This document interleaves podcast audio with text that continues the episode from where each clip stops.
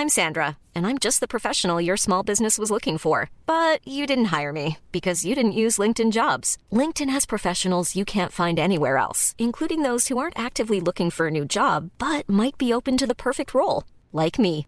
In a given month, over 70% of LinkedIn users don't visit other leading job sites. So if you're not looking on LinkedIn, you'll miss out on great candidates like Sandra. Start hiring professionals like a professional. Post your free job on linkedin.com/people today. Necesito trabajo ya, por favor, escribió Nahuel en LinkedIn hace unos días. Me despidieron hace dos meses y no consigo nada, estoy desesperado. Este es el capítulo El décimo hombre del libro El año en que nos volvimos humanos. Más información en soysolo.com.ar. Mi primera reacción, empatía, ganas de ayudar. Pero enseguida se me pasa la humanidad cuando recuerdo el capítulo de Soy Solo que escribí sobre mendigar, en donde lancé el curso gratis para buscar trabajo. Más de 10.000 personas lo, lo hicieron a agosto del 2020. Mi tercera reacción, si hay un puesto de trabajo disponible y se lo dan a Nahuel porque lloró más fuerte, ¿es justo para Joaquina, que tiene la misma necesidad, puede hacer el mismo trabajo, pero no grita? Qué peligroso vivir en un mundo donde el que no llora no mama. Peor aún, ¿y si Joaquina es más eficiente y puede agregar más valor a esa empresa y durar más tiempo en ese puesto? Qué peligro ayudar a otro a buscar trabajo sin conocerlo bien, ¿no? ayudar sin mirar a quién si ayudamos a todos por igual. Si no, miremos a quién. A contramano. Enseguida recordé una noticia de una cadena de supermercados en crisis. El enfoque era, en todos los medios, el mismo. Tuvo mucho éxito, pero ahora tiene que despedir gente en varios países. Triste. O tal vez no es tan triste. Algunos medios ahondaron en las razones de esa crisis. Cambio en hábitos de consumo fue la hipótesis general. ¿Será que estamos consumiendo menos o es una crisis puntual? Porque si consumimos menos brócolis y manzanas, y otras cosas como describí en Soy Solo, para consumir más experiencias y ser más felices, yo estaría contento.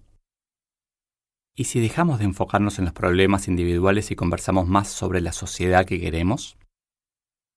En los mismos medios, una semana antes, todos celebraban el récord de venta de automóviles.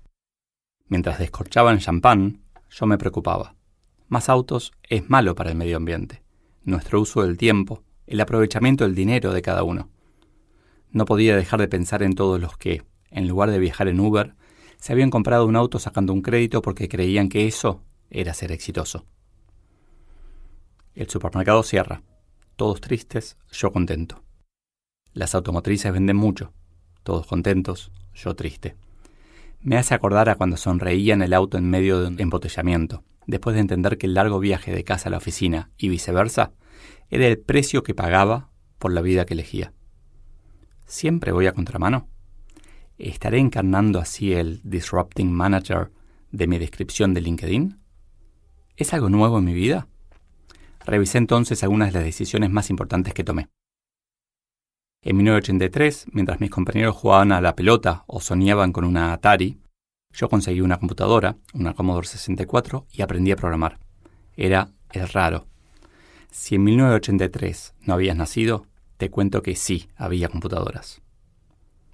En la Dirección General Impositiva, mi primer trabajo, aplicaba algoritmos de ordenamiento a millones de hojas mientras mis compañeros hacían las cosas lo más lento posible, para no perder el trabajo. Al menos eso fue lo que me dijeron enojados. Al año siguiente hacía política porque quería mejorar la universidad. Mi familia y amigos me dijeron que la política no servía para mejorar nada. Tuve que probar que tenía razón, aún en contra de todos.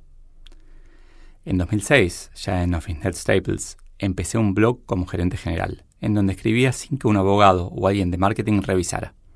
Era honesto. Muchos me criticaron por dedicarle tiempo, y más por ser honesto. En 2008 defendí la apertura de tiendas en la subsidiaria argentina, mientras los gerentes de los demás países la cerraban y eran felicitados por ello. En 2012 tuve un show de stand-up comedy en la Avenida Corrientes de la Ciudad de Buenos Aires, en el que decía cosas que un gerente no debe decir. Un gerente general gana un sueldo como todos, juntos. Puse en la evaluación de desempeño la cantidad de veces que vieron mi show. Vienen muchos empleados y se ríen muchísimo desde entonces. A muchos no les gustó. Tuve unos 9 o 10 cargos en Office Health Staples. Si sumamos 5 o 6 cambios de imagen corporativa, debo haber hecho al menos una docena de tarjetas personales distintas. Cuando asumí como gerente general, cansado de eso, decidí que las mías no tendrían cargo. Nadie lo entendía. Durante años me negué a aceptar el desafío de hacerme cargo de la empresa en Brasil. Era muy difícil y no estaba seguro de poder hacerlo. Todos me criticaron.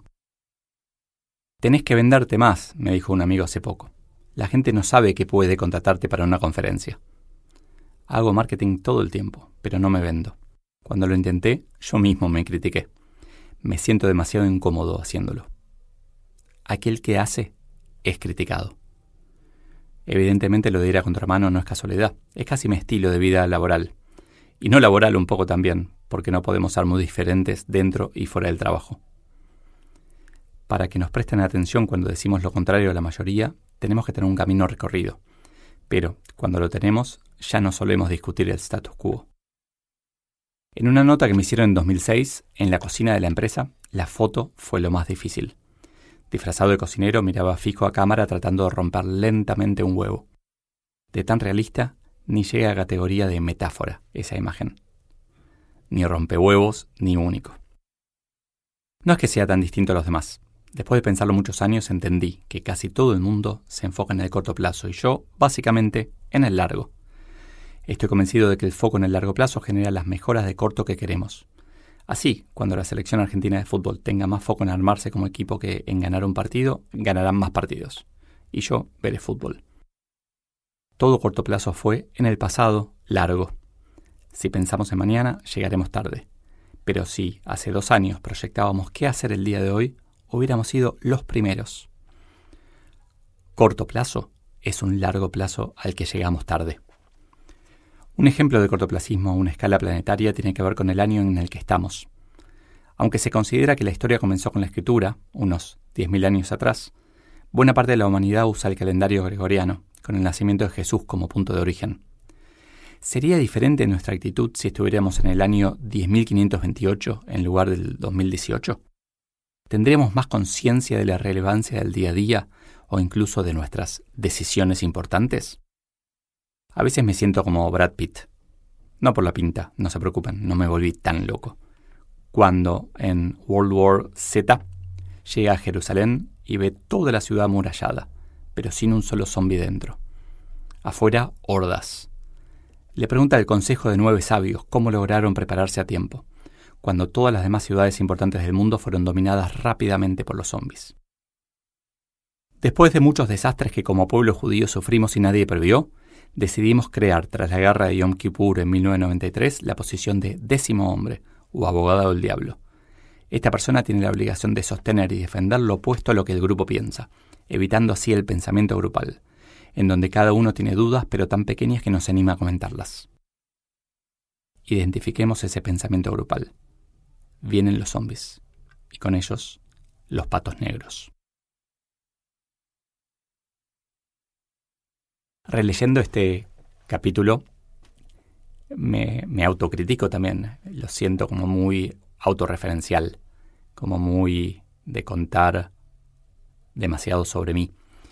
Eh, porque más adelante empecé a contar más observaciones de, realidades de otros que, que, que mis propias sensaciones, mis propias críticas. Pero de todas maneras siempre me sentí no sé si distinto es la palabra, pero como, sí, distinto, que, que iba un poquito a contramano. Y hoy en día me sigue pasando día a día, cada vez que alguien se me acerca con una consulta, siempre, pero siempre tengo en la cabeza una justificación para lo opuesto. A veces la digo, a veces me la guardo porque no siempre es constructivo eh, la discusión, pero la disfruto mucho yo, aunque no todos también la disfruten me parece que es importante ese concepto del décimo hombre, de, evitar el pensamiento grupal en el sentido de enamorarnos de una idea y pensar que se va a dar sí o sí. Me parece que siempre todas las organizaciones, incluso nosotros como individuos, tenemos que tener una vocecita que nos diga, ¿y si no es así? Que, nos genere alguna duda intelectual, que actuemos con firmeza, pero que podamos pensar con, apertura mental.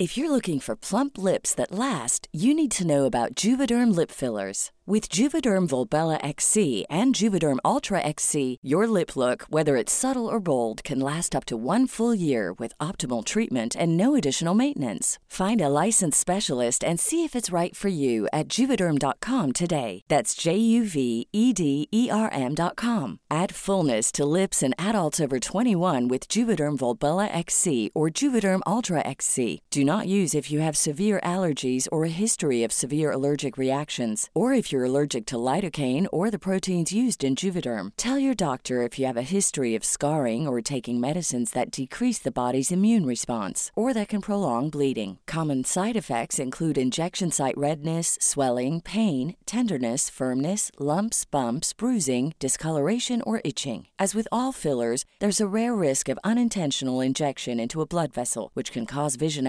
abnormalities, blindness, stroke, temporary scabs, or scarring. For full important safety information, visit juvederm.com.